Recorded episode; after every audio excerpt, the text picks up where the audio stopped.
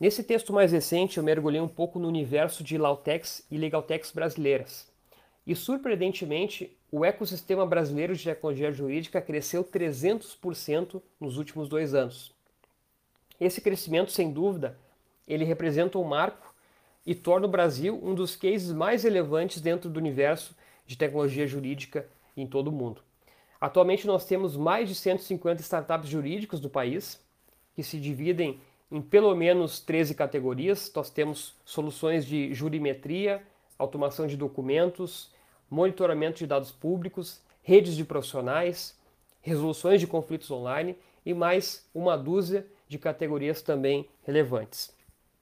Em setembro do ano passado, eu dei início a uma série de entrevistas com fundadores de Lautex e Legaltex brasileiras, e o objetivo foi justamente entender quais eram e quais são as soluções oferecidas, os diferenciais de cada startup e, sobretudo, quem são as pessoas por trás dessas iniciativas.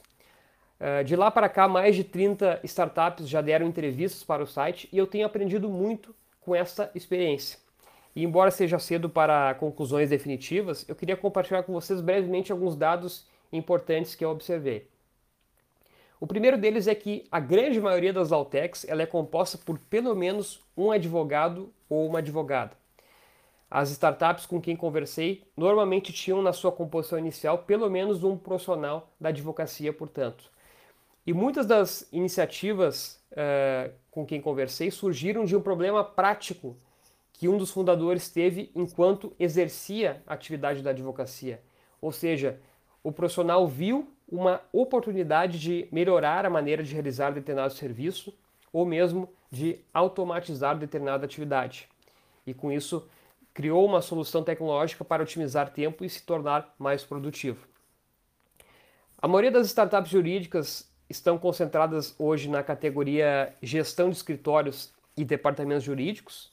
São Altex que oferecem softwares para aprimorar a rotina dos escritórios de advocacia, eh, como ferramentas de organização, ferramentas de gestão do tempo, controle processual, entre outros itens.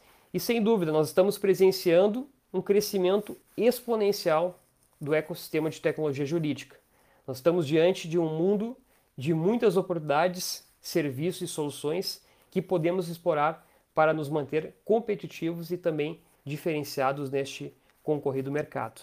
Então essa é a mensagem que eu dedico hoje e os dados que vocês fiquem à vontade para explorar também dentro do artigo. Um abraço a todos.